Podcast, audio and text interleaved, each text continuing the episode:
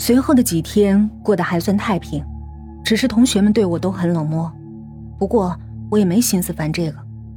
那天晚上回家之后，我发现父母都不在，于是随便吃了点东西，来到自己的房间，躺在床上发呆。就在这时，我忽然听到了窗上传来了咚咚的响声。我疑惑地向外看去，微凉的晚风在浓重的夜色中穿梭。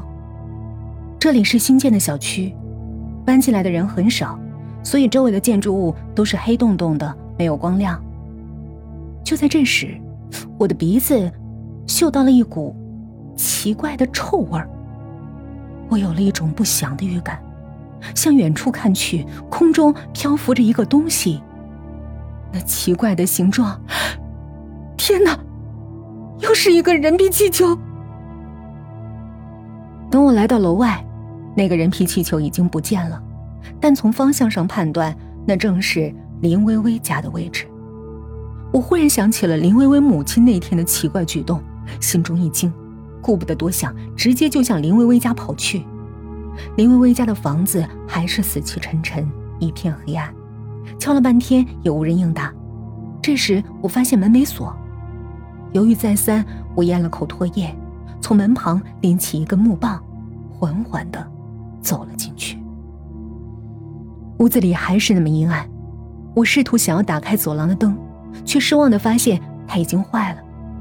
这时一阵奇怪的声音钻进了我的耳朵。像是什么东西在撞击墙壁发出的闷响。好在我的眼睛已经逐渐适应了黑暗，我攥紧木棍，沿着走廊逐个查看两侧的房间。不知为什么，屋子里像是遭了强盗洗劫一样凌乱不堪。我来到后厨，以前我来林薇薇家做过几次客，我记得原来这里弥漫着刚出炉的糕点的香味儿。但现在却是一股呛人的霉味儿。我强忍胃部不适，睁大眼睛打量眼前的一切。灶台案板上放着一块和好的面，一把菜刀有些突兀的插在上面。也许是心理作用，我感觉那块面的形状像个人头，这个联想让我感到有些不舒服。旁边的水槽里放着一只样式夸张的水壶。没拧紧的水龙头向下滴着水，落进壶里，发出沉闷的声响，在一片死寂中格外的刺耳。不过，这不是我刚才在门口听到的那个怪声。左边墙壁上悬挂着一个类似衣橱的东西，林微微告诉我，那其实是烤箱。我缓缓拉开它，一阵刺耳的金属声后，一股强烈的霉味儿扑面而来。我被呛得几乎窒息，爆发出一阵猛烈的咳嗽。稍微定神之后，我发现烤箱的盘子上放着一个形状奇怪的东西，是糕饼吗？我小心翼翼地伸手把盘子端了出来，拿到窗边，借着朦胧的月光仔细观瞧。这东西是黑色的，像是烤焦了，蜷缩成一团儿，上边长满了霉斑。长长的绒毛看着让人恶心。我发现有一个闪闪发光的东西嵌在上面，于是用手轻轻拨弄了一下，以便看得更清楚。原来是枚戒指，闪光是嵌在上面的钻石。我觉得这戒指看上去有点眼熟。沉思片刻，忽然想起这是林薇薇的父亲的结婚戒指。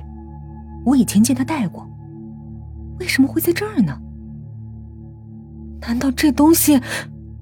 我忽然看清了，这原来是一只烤焦了的人手。我脑子轰的一声，像是被烫了一般，把盘子扔到了地上。就在这时，厨房的灯忽然亮了，但转瞬即灭，接着又亮了。忽明忽暗的灯光非但没有驱散恐惧的功效，反而使空气中布满了怪异的味道。我不敢多做停留，刚要离开，就听到那通通的怪声又响起来。这次我可以确定，那声音来自起居室。起居室的门居然被两根交叉的木条封死了。我本想尽快离开这所房子，没想到房门不知为何打不开，而装在窗上的铁栅栏无疑宣布了此路不通。我咬咬牙，既然无处可走，那么只能前进了。运气不错，我在走廊的尽头找到了一根很短的铁棒，开始拼命地撬那两块木条，累出了一身大汗，他们总算颓然脱落。就在这时，屋内突然响起一声闷响，我急忙把门推开，只看了一眼，我就忍不住地吐了起来。屋子里就像下了一场血雨，墙壁、地板满是喷溅状的血迹。我忽然想起了林微微的身体爆炸时的情景，难道又是一个人皮气球爆炸了？是谁呢？我很快就知道了答案，因为在床上散落着半张脸皮，那是属于林薇薇的母亲的。残存的半张嘴上密密麻麻的缝满了黑丝线。